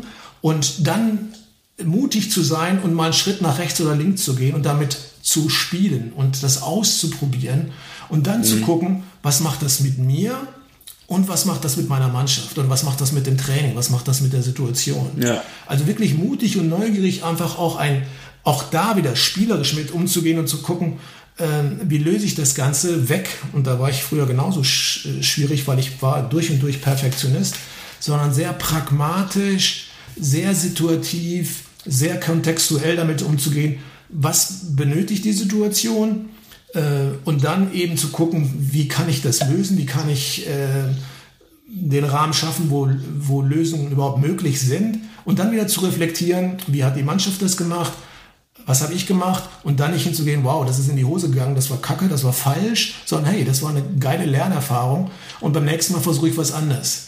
Äh, und ja. wir sind ja auch gerne unterwegs. Es gibt Regeln. Und äh, wenn das passiert, dann musst du das und das machen. Also wenn Stress ist, dann musst du das und das machen. Wenn das und das passiert. Und das ist ja nicht der Fall. Jede Situation ist anders. Die ist auch nicht wiederholbar. Na, mit keinem Spieler, mit keiner Mannschaft und auch in keiner Spielsituation. Und ich glaube, das muss uns klar werden, dass ähm, äh, jedes Spiel, jedes Training ist neu, ist, ist so komplex und so vielseitig, dass, wir, dass es nie darum geht, eine perfekte Lösung zu finden, sondern eine angemessene Lösung, die bestenfalls Wirkung erzielt. Mhm. Und diese Haltung müssen wir, glaube ich, weiterentwickeln. Eine Anmerkung dazu, Dom, dann kannst du deine, ich glaube, du hast schon eine Frage bereit. Ähm, wo man das ja, wo du auch von, von Vorbildern gesprochen hast und auch erzählt hast, dass das ja grundsätzlich oder vieles von dem, was du damals im Basketball kennengelernt hast, die Anregung aus Spanien kam. Ein wunderbares Beispiel ja jetzt wirklich die letzten drei Jahre, der Coach von Alba Berlin, äh, Aito, da hat man das ja wirklich gesehen und auch ganz viel von den Punkten, die du ansprichst, teilweise Leute, habe ich gehört, wenn ich mit den Basketball geguckt habe, ja, der Trainer, der macht ja gar nichts. Dann habe ich gesagt, ja, das ist einer der besten europäischen Trainer, die es überhaupt gibt, ja. Und was der für eine Ruhe, für eine Ausstrahlung hatte, da hätte ich wirklich eine Menge, Menge für gegeben, dem mal wirklich beim dazu hospitieren und dazu zu gucken. Ähm, aber das war wirklich ein wunderbares Beispiel und wie sich das auch auf das Team ausgewirkt hat. Die haben gespielt, unabhängig vom Ergebnis, immer mit Spaß, immer mit vollem Einsatz. Das war wirklich geil zu beobachten, was möglich ist, wenn man das wirklich so durchziehst, wie du, glaube ich, gerade eigentlich im Grunde ganz gut beschrieben hast. Mhm. Absolut. Und auch er hat ja eine Geschichte hinter sich. Ne? Wenn man ihn kennt, wie er vor 20 Jahren war, da war auch anders. Oder es gibt auch jetzt noch Geschichten aus dem Training, wo sicherlich auch da noch Glaubenssätze oder Impulse war, äh, die jetzt nicht in eine, ein perfektes Bild, was wir gar nicht haben wollen, mhm. haben. Ne? Und das ist, fragen die Trainer mich dann ja auch mal, so, habe ich jetzt gar keine Emotionen mehr, darf ich gar nicht mehr äh, äh, also laut werden oder Emotionen zeigen? Mhm. Natürlich. Äh, es, ja, geht nicht, es, geht gar nicht darum, authentisch zu sein, weil das ist auch Quatsch. Ne? Ich will nicht authentisch sein, weil ich auch da wieder situativ mich anpassen muss. Ich muss mein, manchmal sogar gegen mein gegen meine Intuition, gegen meinen Impuls arbeiten, dann bin ich ja schon nicht mehr authentisch. Also diese, diese Idee, ein Trainer muss authentisch sein, halte ich für völlig unangemessen, sondern ich muss situativ gucken, wie ich meine Impulse steuere, wann ich ihnen auch ein bisschen Lauf geben kann, aber immer eben wertschätzend und nie beleidigend und nie erniedrigend und bestenfalls immer auf Augenhöhe und das bedeutet eben, ja, die Spieler als Objekt zu als Subjekt zu behandeln und nicht Subjekt, als genau. Objekt. Das habe ich, glaube ich, eben auch schon äh, durcheinander gebracht. Ne? Und ähm, das ist, glaube ich, das A und O. Ne? Nicht zu zeigen, ich stehe über euch. Der Gerald Hüther hat es ja wunderbar gesagt. Ne? In dem Moment, wo ich jemandem sage, was, ich, was er zu tun hatte, erhöhe ich mich über ihn ne? und mache ihn zum ja. Objekt meiner Dinge. Und dann ist der Freiheitsgrad schon sehr eingeschränkt. Ne? Und das ist eine große Kunst und ich glaube, äh, wie gesagt, das ist ein Paradigmenwechsel, eine neue Idee, wie man sich als Trainer verhalten kann. Die braucht sicherlich äh, lange Zeit, bis die ähm, Einzug hält. Wir brauchen Vorbilder, wir brauchen Diskussion, wir brauchen Reflexion, wir brauchen Einsicht, wir brauchen Erkenntnis, wir brauchen Erfahrung und dann kann sich das weiterentwickeln. Äh, und da erkenne ich aber, dass eben da eine Menge passiert. Und zu deiner Frage Hockey, ja, das, das ist ja so das, äh, was bei Hockey mitschwingt. Ja, die Hockeyspieler und Hockeytrainer sind da sehr modern. Und wenn man sich jetzt die Olympischen Spiele angeguckt hat oder die Spiele der Nationalmannschaften, auch Jugendnationalmannschaften anguckt, ja, da ist eine unfassbar hohe Mitbestimmung. Das ist schon in der Vorspielbesprechung so, dass die Spieler in Kleingruppen Dinge erarbeiten, äh, dass die mitentscheiden, wie gespielt wird. Auf dem Feld ist das, was wir als Huddle bezeichnen, dieses Zusammenkommen bei Hockeyspielern völlig normal, auch vor, Aus, äh, vor Viertelpausen, vor Halbzeitpausen. Und die Impulse werden immer mitgenommen. Also es ist eine große Ernsthaftigkeit äh, im, im, Jugend- und Seniorenbereich, äh, die Meinung der Spieler äh, mit zu akzeptieren, äh, nicht nur zu akzeptieren, sondern mit hineinzunehmen. Und äh, das hat großen Einfluss. Und das Gleiche gilt im Training. Ja, also ich habe einige Trainings der Honnermaß, also der Herren-Nationalmannschaft, gesehen. Äh, da, da ist dieses auf Augenhöhe, äh, dieses Miteinander wird da gelebt. Ne? Da ist die Haltung der Coaches deutlich schon in diese Richtung entwickelt. Mich lässt dieses Thema Offenheit nicht los. Ich habe da jetzt die ganze Zeit drüber nachgedacht. Ich finde es sehr, sehr spannend. Ähm, aber auf der, auf der anderen Seite ähm, impliziert Offenheit ja auch, dass man während der Trainingszeit halt als Trainer sehr flexibel sein muss und spontan. Ähm, und es ist ja auch irgendwie, ich würde jetzt behaupten, dass es für den Trainer, weil man das Training ja sich entwickeln lässt, gibt natürlich auch weniger Struktur. Ja, und Struktur, da kann man sich ja auch, ja, da orientiert man sich ja dran. Ähm, also ich würde jetzt behaupten, dass es natürlich auch an den Trainer eine deutlich höhere Anforderung ist, ein Training so anzugehen. Würdest du mir da recht geben? Absolut. Du sprichst ganz, zwei ganz wichtige Dinge an. Ne? Ähm, ich ich muss mit Unsicherheit umgehen lernen. Ne? Warum machen wir einen Trainingsplan? Damit ich mich gut fühle. Ah, ich habe gut geplant, ich bin auf alles vorbereitet, ich fühle mich sicher. Das war auch die, äh, die größte oder schwierigste Rückmeldung meiner Jugendtrainer bei Bayern, die dann gesagt haben, wenn ich so offen reingehe, dann kommt nach der Spielform, stellt sich irgendwas raus, was wir trainieren müssen. Und da muss ich ja in der Lage sein, innerhalb von wenigen Minuten äh, jetzt eine Übungsform oder einen Drill zu entwickeln, der für die 13 Leute oder 13 Spieler, die gerade da sind, passt. Und der auch noch herausfordernd ist und der noch äh, die Rahmenbedingungen, also die Körbe und Bälle und das alles mit berücksichtigt. Das kann ich nicht. Na, und diese Ängste äh, schwingen natürlich mit, na, natürlich. Äh, oder ich habe dann keine spontane Antwort auf Fragen, die Spieler äh, stellen. Aber das ist ja genau das, was, was es nur widerspiegelt. Ne? Sich bereit sein, äh, Unsicherheit bei einem selbst zuzulassen, nicht perfekt sein zu wollen, nicht auf alles sofort eine Antwort haben mhm. zu wollen. Die Probleme und Konflikte und Fragen, die da kommen, die kann ich doch sofort auch wieder zurückspielen. Wie habt ihr das denn schon damals gelöst? Da, da ist irgendwas passiert. Hat irgendjemand eine Idee? Oder kennt ihr andere Mannschaften, die dafür eine Lösung haben? Wie macht denn Alba das eigentlich, wenn die Pick ja, spielen ja. und das verteidigen? Also ich ja. kann da unglaublich viel moderieren.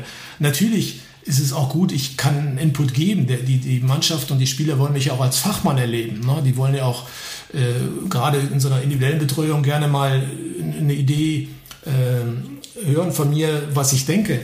Äh, ich habe ganz viel Einblick auch in Golf oder für mich ist Golf der beste Spiegel gewesen und auch gerade die Golftrainer, die ja äh, an einem rumdoktern und glauben, dass sie mit, mit Schwung verändern. Und das ist das Gleiche mit dem Wurftraining, dass wir glauben, wie Werfen geht. Ne? Früher habe ich, und das ist ja, hat jeder gelernt, ne? Beine müssen so stehen, äh, Winkel da, Ellbogen dabei, all sowas. Und äh, auch da habe ich sehr interessante Trainer kennengelernt und auch Profispieler, zu denen ich heute Kontakt habe, da geht es genauso. Es geht darum, Aufgaben zu lösen. Ja, das Spiel stellt dich vor unendliche Aufgaben, die vorher nicht trainierbar sind. Und wenn ich tausendmal den gleichen Ball auf der Driving Range äh, schlage oder tausendmal einen Freiwurf werfe, hat das nichts mit dem Spiel zu tun. Ja, also ich will weg von diesem Blocked Practice, was, wie man das benennt, also viele Wiederholungen, die gleich sind. Da gibt es ja auch genügend wissenschaftliche Untersuchungen hin zu einem Random Practice, also immer wieder neue Herausforderungen, immer wieder neue Aufgaben, die zu lösen sind. Und am besten immer wieder mit Störgrößen, und das sind die Rahmenbedingungen, die ich äh, schaffe als Trainer. Ne? Also es gibt ja diesen mhm. Constraints-Led Approach, wo ich sage, ich baue Störgrößen in die Aufgabe, in die Rahmenbedingungen ein oder ich baue Störgrößen in das Material ein oder äh, Zusatzaufgaben, also wie auch immer. Also ich spiele an den Störgrößen rum und ich, äh, und steuere das Training darüber, ne? ja. äh, über die Aufgaben und nicht über, über solche Dinge. Und zurück zu dem Trainer, ja, äh, es geht nicht darum, dass ich alles perfekt weiß und glaube, dass diese perfekte Antwort äh, besonders hilfreich ist. Ne?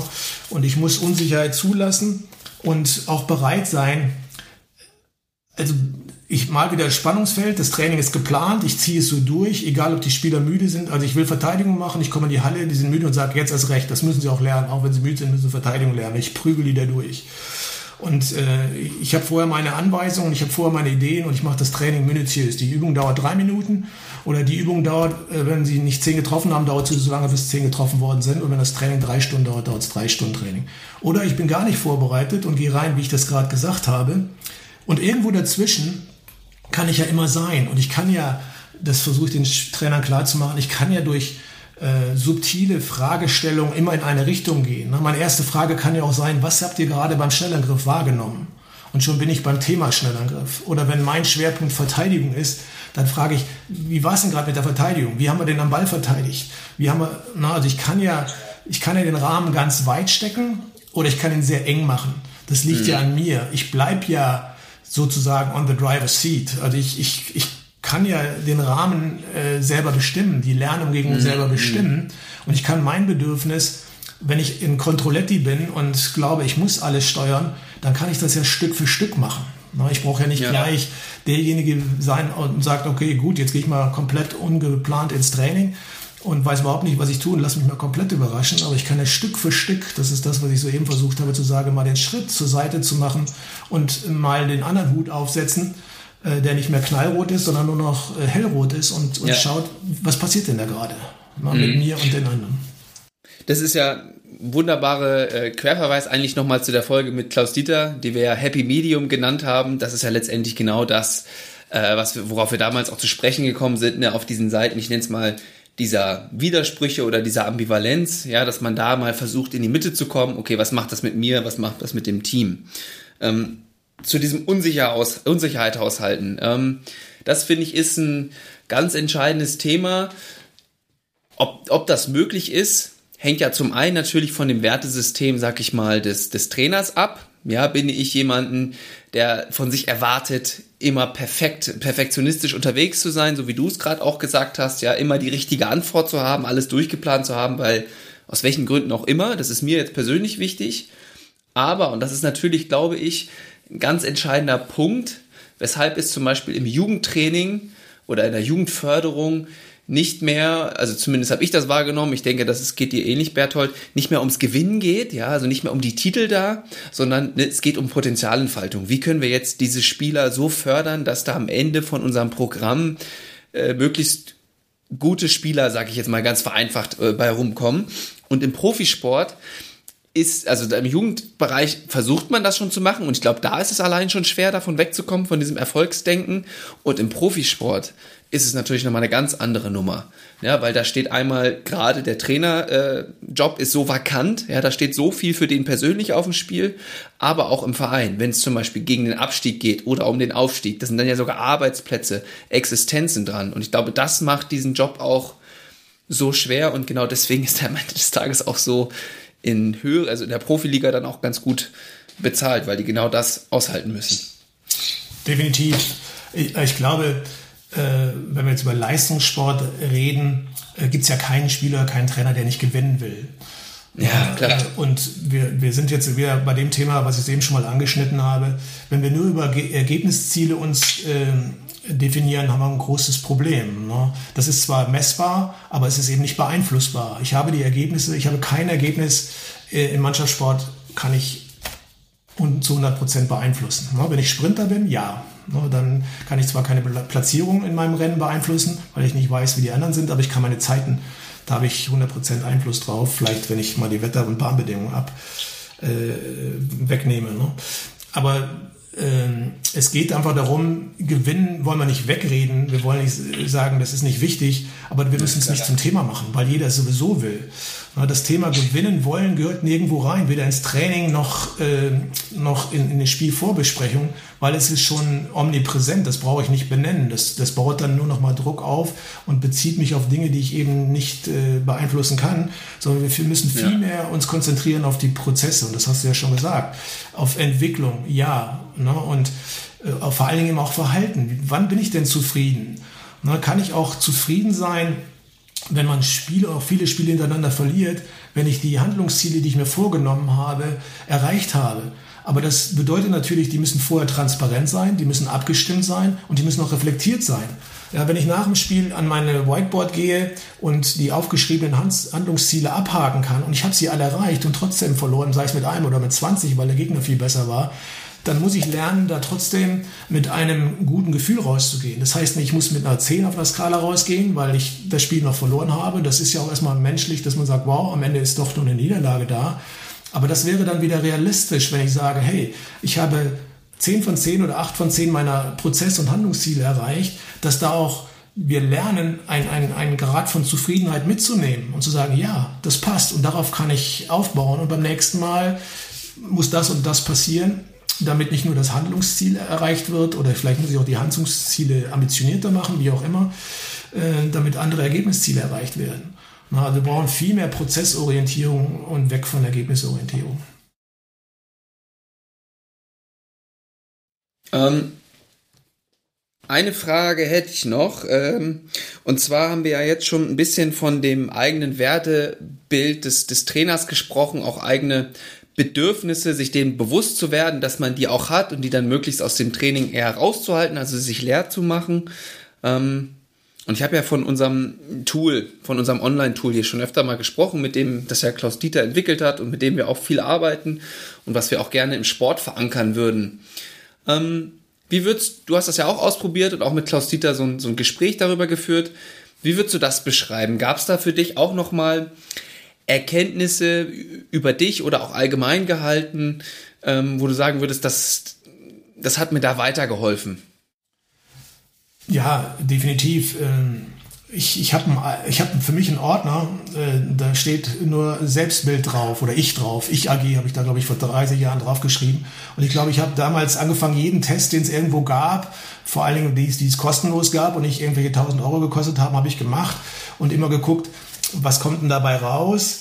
Äh, und dann natürlich auch gemerkt, das ist die eine Seite, aber viel wichtiger sind die Reflexionen der anderen, die Feedbackgespräche. Ne? Also wir haben dann auch gelernt, äh, ja, in der Tat 360 Grad Feedbackgespräche zu machen oder immer wieder in, in, in Reflexionsgespräche zu gehen.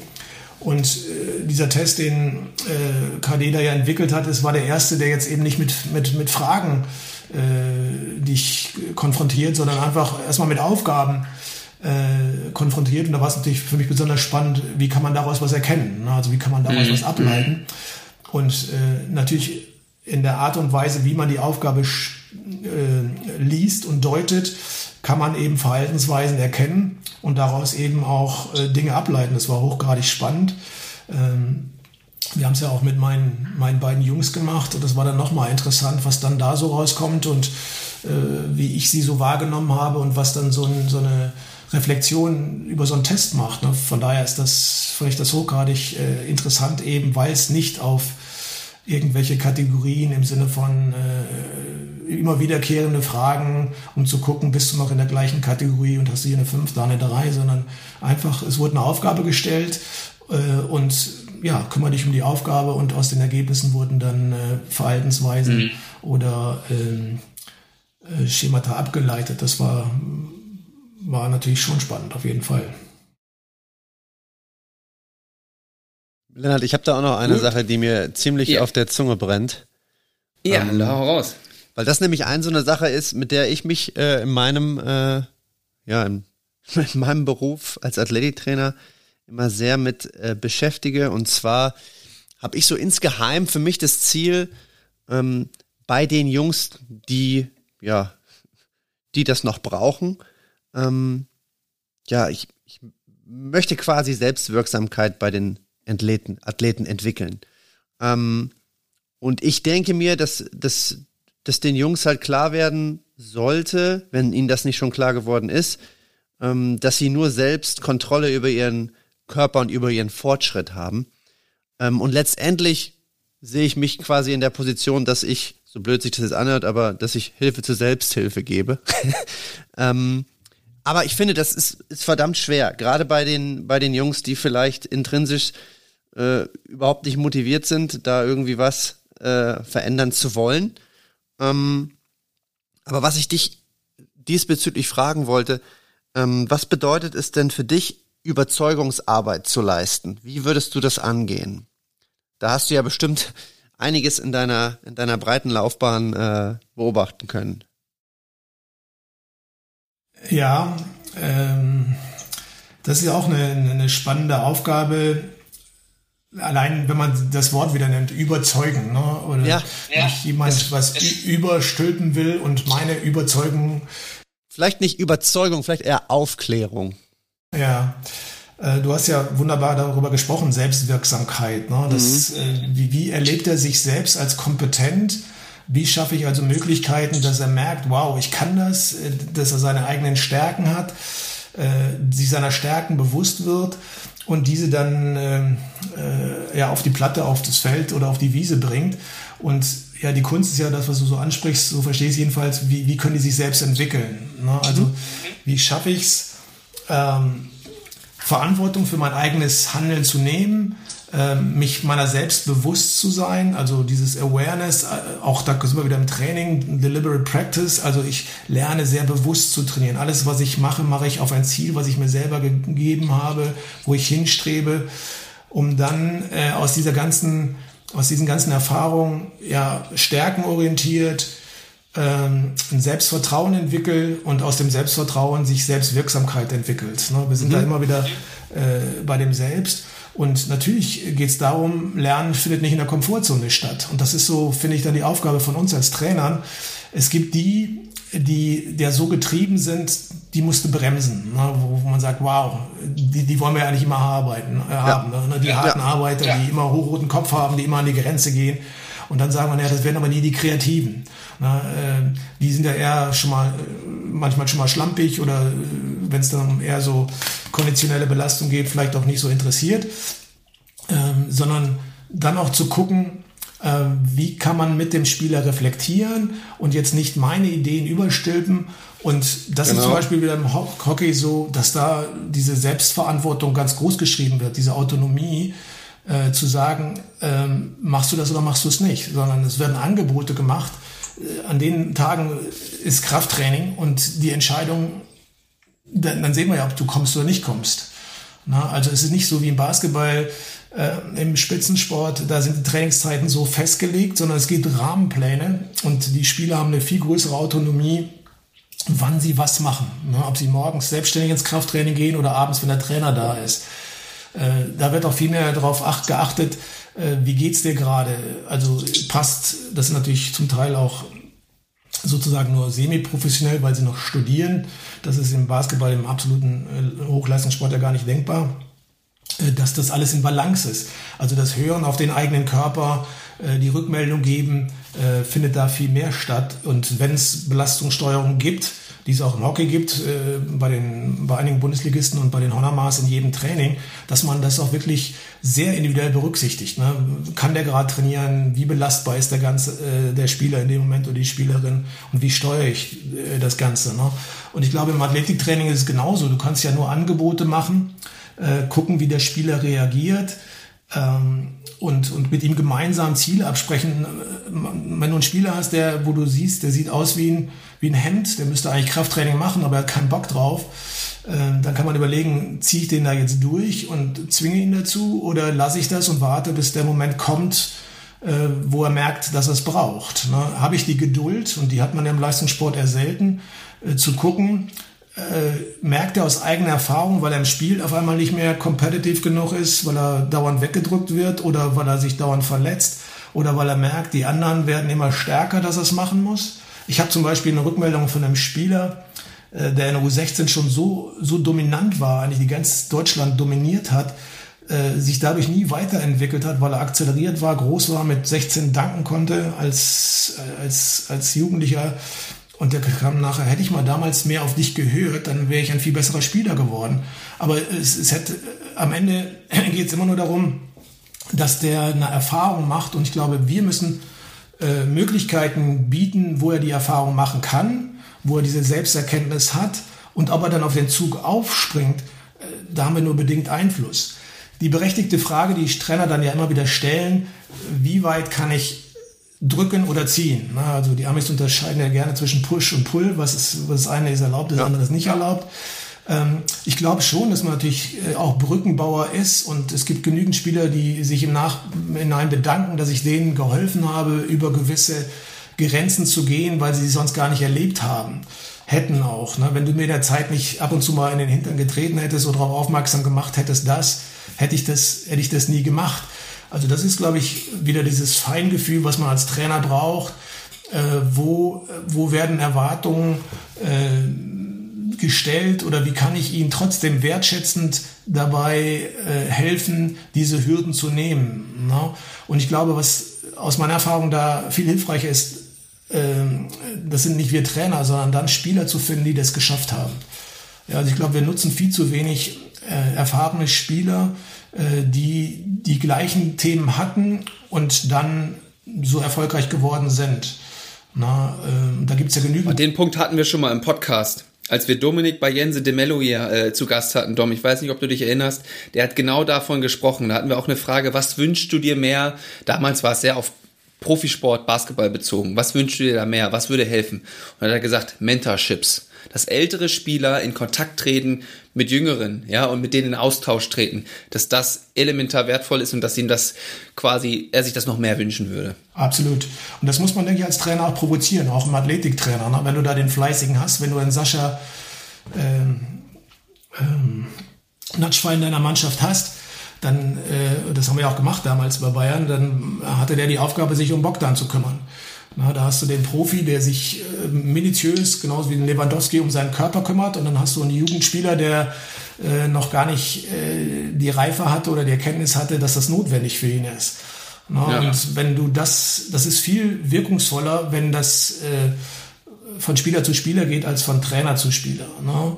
Und natürlich hängt es dann auch wieder von, ja, von deiner Aura ab und von deiner äh, auch von deiner Geschichte. Ne? Wenn du das Spielern sagst und warst äh, erfolgreich, dann ist es natürlich glaubwürdiger, als wenn du jetzt ein Jungspund bist mit 20, kommst von der Uni und erzählst ihm irgendwas, dann fragt er sich auch, was willst du denn jetzt erstmal? Oder ja, da, ja. da, ist auch wieder Vorbildsgeschichte. Ne? Wenn ich als Trainer selber aussehe wie wie ein Schluck Wasser in der Kurve und dann rede über Körperspannung, äh, ist natürlich die Frage, ob ich da glaubwürdig bin.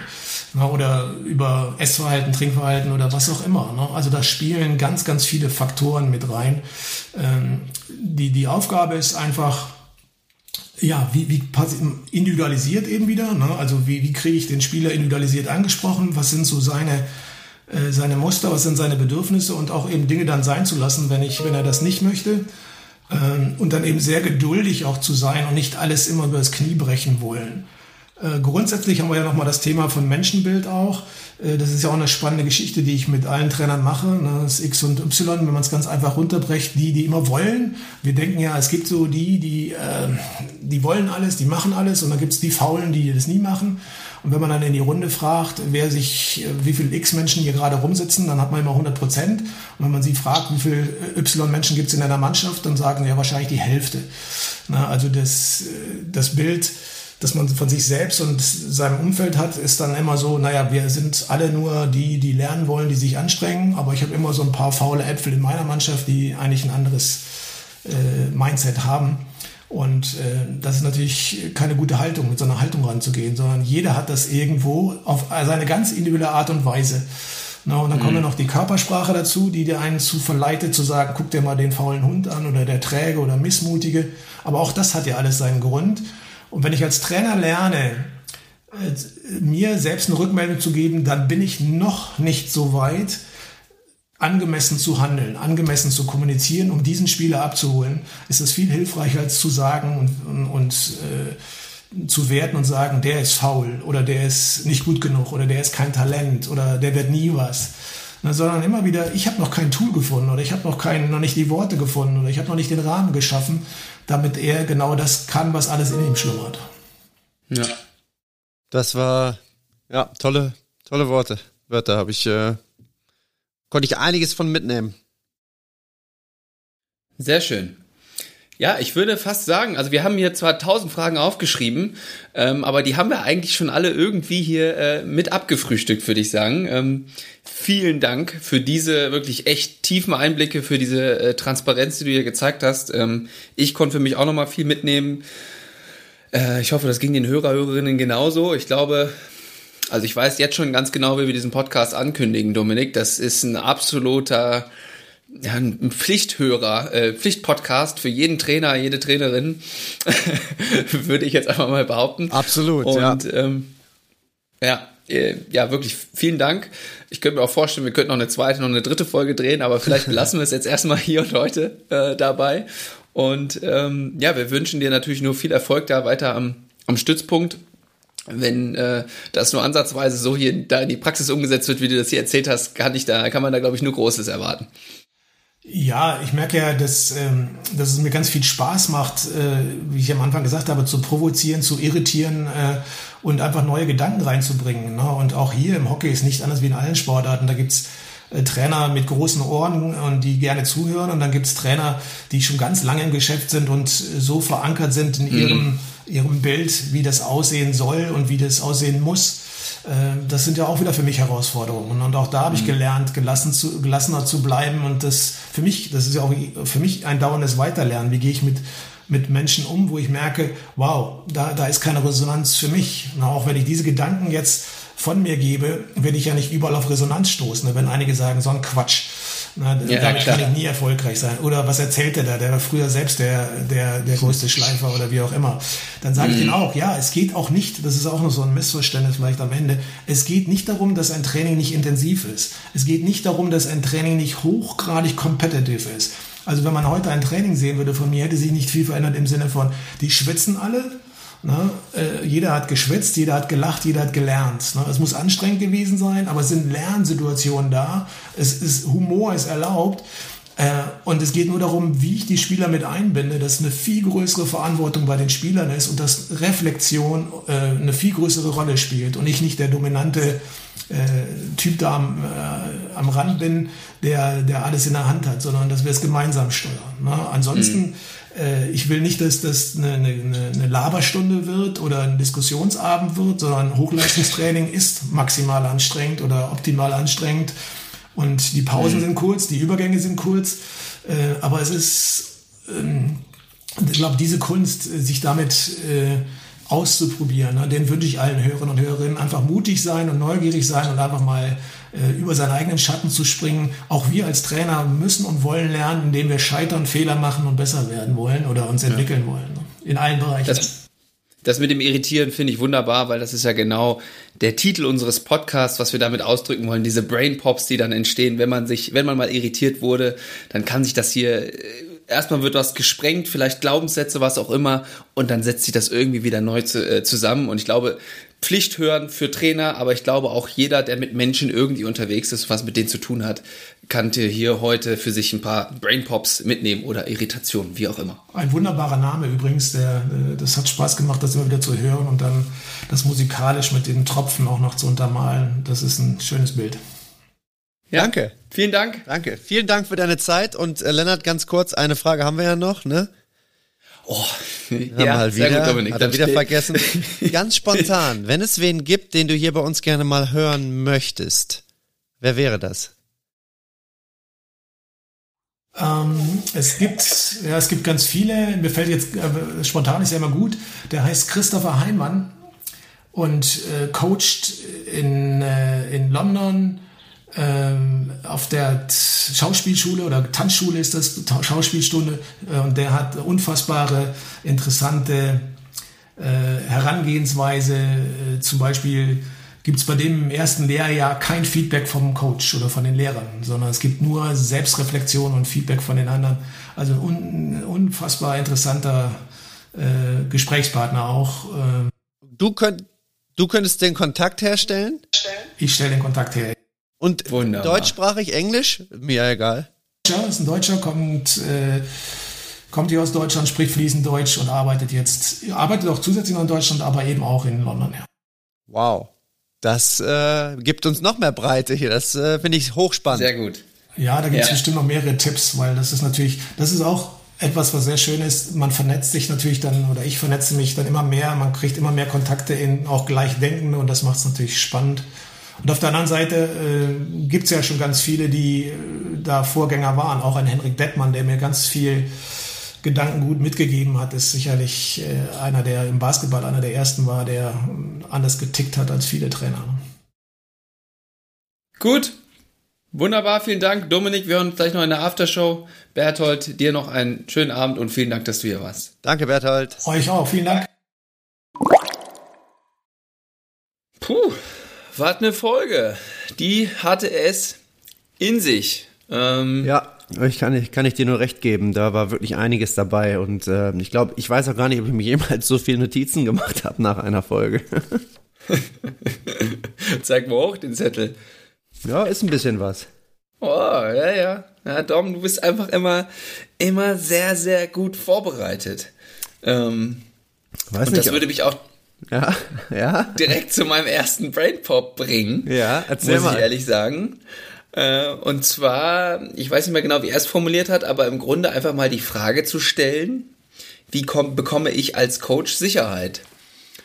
Und wobei, bevor ich da ins Detail gehe, erstmal muss ich sagen, ich finde, das war wertvoll wirklich für alle Menschen, die irgendeine Art von Rolle als Coach, Trainer oder mit Menschen in Kontakt sind, äh, einnehmen, ähm, weil da einfach richtig viel dabei war. Ähm, ich denke mal, wir werden da jetzt auf einige Punkte eingehen und was ich meinte mit der Frage, wie bekomme ich als Coach Sicherheit, meine ich zum einen, das haben wir ja auch schon hier ein bisschen transparent gemacht im Podcast ab und zu, dieses Vorplan, ja, über eine Struktur, in dem ich mich inhaltlich sehr gut auf ein Training, ein Spiel oder auch einen Podcast vorbereite. Oder eher vertraue ich, ich sag mal, auf meine spontanen Fähigkeiten. Ich lasse, ich sag mal, eher ja, das unterbewusste Arbeiten. Ich komme in dem Moment schon auf die richtigen Ideen und Einfälle. Ähm, und da mit dieser Ambivalenz, sage ich mal, haben wir auch schon so ein bisschen gespielt. Und das finde ich, war, kam auch sehr, sehr gut in dem Podcast nochmal raus, was für Vor- und Nachteile das jeweils hat. Ja, ich hatte, ich hatte ja auch im Podcast schon gesagt, und ich habe auch nach der Folge, nachdem ich sie, also unmittelbar nach der Folge, aber auch nachdem ich sie mir äh, einmal, ich habe sie mir das zweite Mal auch noch angehört, ich finde das Thema mit der Offenheit wirklich ähm, interessant. Auf unseren Kontext bezogen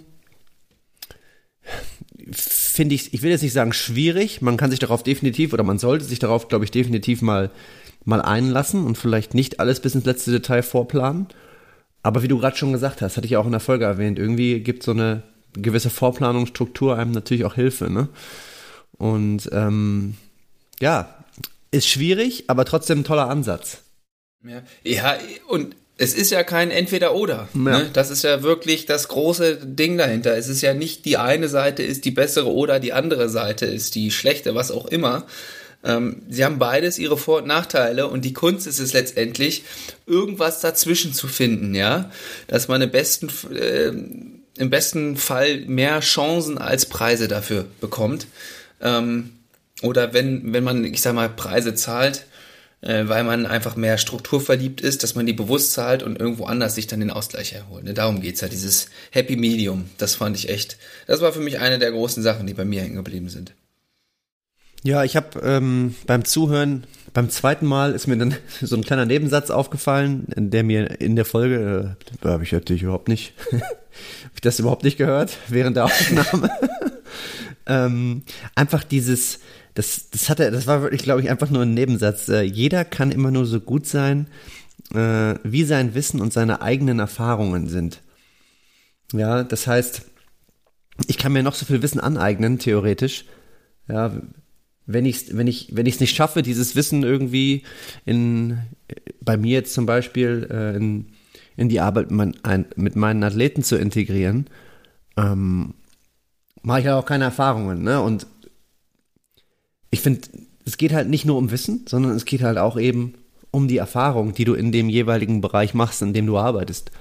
Ähm, genau. Und das ist halt letztendlich, kommt das nur zusammen. Ja, nur Wissen, pff, weiß ich nicht. Und auch, auch die Haltung, die dann dahinter steckt. Ne? Stellen wir uns mal vor, du hättest jetzt tatsächlich all das Wissen, was es irgendwie da gibt, jetzt um in deinem Beispiel zu bleiben beim beim Training. Was ist das für eine Haltung, der, mit der du dann reingehst? Ja, ich weiß alles und ich zeige mhm. euch jetzt, wo es lang geht. Ja, hm, frage ich dich mal, hast du Bock, mit jemandem so zusammenzuarbeiten? Also, natürlich arbeite ich gerne mit jemandem zusammen, der kompetent ist, ja. Ähm, aber ich finde es auch gut, wenn der durchaus noch neugierig ist und irgendwie auch mal nachfragt, wie das jetzt für mich so ist und äh, ob ich nicht vielleicht auch ein, zwei Cents noch dazugeben kann, ne? Also diese Haltung, die da auch hintersteckt. Und das meinte er auch immer so oft mit diesem offen und wirklich neugierig sein an dem, was ihm äh, in dem Fall dann Athleten halt auch erzählen, ja. Mhm, absolut. Was ist denn bei dir noch hängen geblieben?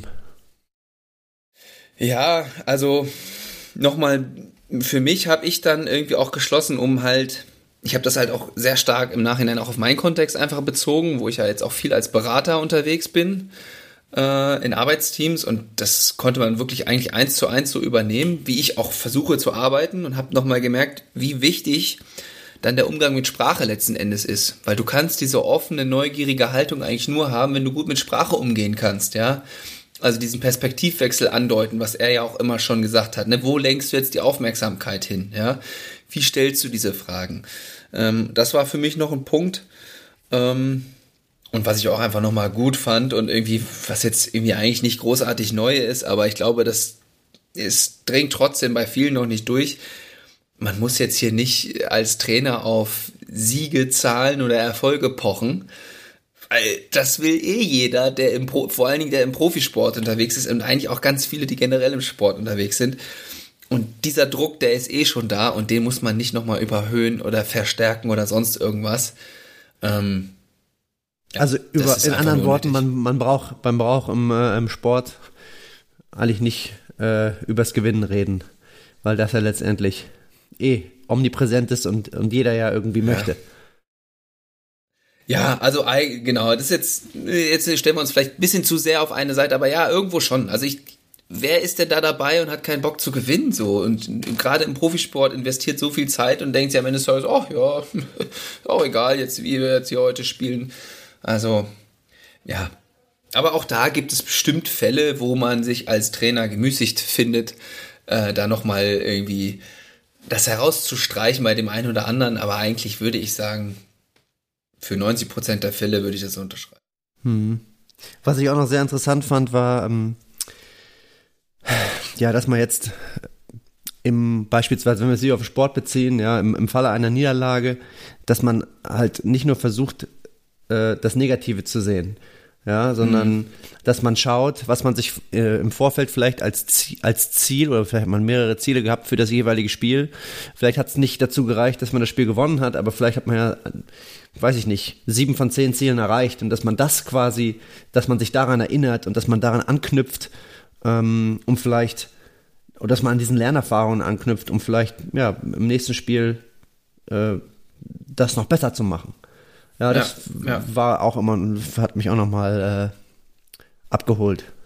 Ja, ja, und das, das knüpft ja an dieses Siegthema an. Und das ja. ist letzten Endes, du guckst eh genug aufs, aufs Scoreboard und auf diese, ich sag mal, objektiven Messkriterien viel wichtiger und auch für die Motivation und auch für die Länge einer solchen Saison ist es natürlich auch andere Ziele im Blick zu haben und äh, es gibt einfach Phasen in einer Saison, in einem Spiel, da läuft's nicht. Das ist einfach so. Das ist im Basketball sehr gut zu sehen, aber auch in anderen Sportarten, ähm, dass es oft ein Spiel der Läufe ist und äh, das sind einfach Kleinigkeiten, die man teilweise nicht kontrollieren. Ja. Ja, und dann natürlich das Thema äh, zum Schluss der, der Episode mit der Selbstwirksamkeit. Da hatte ich ihn darauf angesprochen. Ähm, und da hat er letztendlich auch was gesagt, was wir bereits in, in vorherigen Folgen äh, besprochen hatten, das Thema mit der Autonomie, das kommt irgendwie auch immer wieder, habe ich das Gefühl, dass man quasi Angebote machen muss äh, und schauen muss, wie Spieler reagieren, dass man, dass man mit Spielern jetzt auf meinen Kontext bezogen äh, vielleicht gemeinsame Ziele abspricht, ja, dass man, dass man Nachfragen stellt. Ähm, und dass man bei Spielern, die, die vielleicht intrinsisch nicht so sehr motiviert sind, äh, von sich aus was zu machen, dass man sich als Coach da auch einfach mal zurücknimmt und dann vielleicht auf diesen einen Moment wartet, wo man eingreifen kann, wo man, wo man ein Gespräch initiieren kann, ähm, ja, um dann vielleicht auch so ein bisschen Selbstverantwortung bei dem Athleten hervorzurufen. Ja, oder ähm, richtig toll fand ich auch in, äh, in, in dem Kontext, ähm, dass man sich vielleicht ja, einen, fleißigen Spieler, der vielleicht auch gleichzeitig irgendwie ein Vorzeigespieler ist, dass man sich als Coach, ähm, ja, dass man mit diesem Spieler spricht und vielleicht sagt, hey du, magst du vielleicht mal mit demjenigen, der vielleicht von sich aus nicht so, äh, ja, der, der halt nicht diese intrinsische Motivation hat, magst du nicht mit dem mal heute das Training durchgehen, ja? Weil er, der, der Bertel hat ja auch gesagt, dass vielleicht manchmal von Spieler zu Spieler etwas besser geht als von, von Trainer mm, zu Spieler. Mm. Das war für ja. mich auch nochmal ein äh, riesen, riesiger Brain Pop. Ja, ja, ja. Ja, diese ganze Verantwortung da und du hast es ja auch gesagt, wie kann ich die überzeugen? Und da hat er dich ja auch so ein bisschen so mhm. von wegen, ja, überzeugen, ne? Was steckt denn dann dahinter? Ähm, ist die Frage, ob das letztendlich wirklich deine Aufgabe ist, ne? Ähm, ich glaube, da kann man sich drüber streiten, muss ich ganz ehrlich sagen. Also da kann man sich wirklich drüber streiten. Ähm, ja, aber ich fand das auch, äh, wie gesagt, diese Perspektive sehr spannend. Ich konnte die für mich sehr gut ähm, annehmen und, und mir noch Sachen rausnehmen. Ich hoffe, das ging unseren Hörern auch so. Äh, und ähm, ja, ich würde sagen, das war jetzt mal äh, wirklich eine, eine, volle Ladung Brain Pops und ich bin gespannt, was das so äh, bei euch auslöst. Schickt uns mal was zu. Hier, tretet mal in Kontakt mit uns hier. Sagt uns auch mal, gibt, sind ja streitbare Inhalte hier. Kann man ja auch sagen, das ist kompletter Nonsens, was der Berthold da erzählt hat. Wenn ja, lasst es uns doch mal wissen und ein bisschen drüber diskutieren. Hätte ich persönlich äh, Bock drauf. Definitiv. Ich würde mich freuen. Gut. In diesem Sinne. Dann schließen wir die Folge ab. It's a wrap. Dann äh, würde ich sagen, sehen wir uns beim nächsten Mal. Tschüss und auf Wiedersehen. Macht's gut. Ciao, ciao.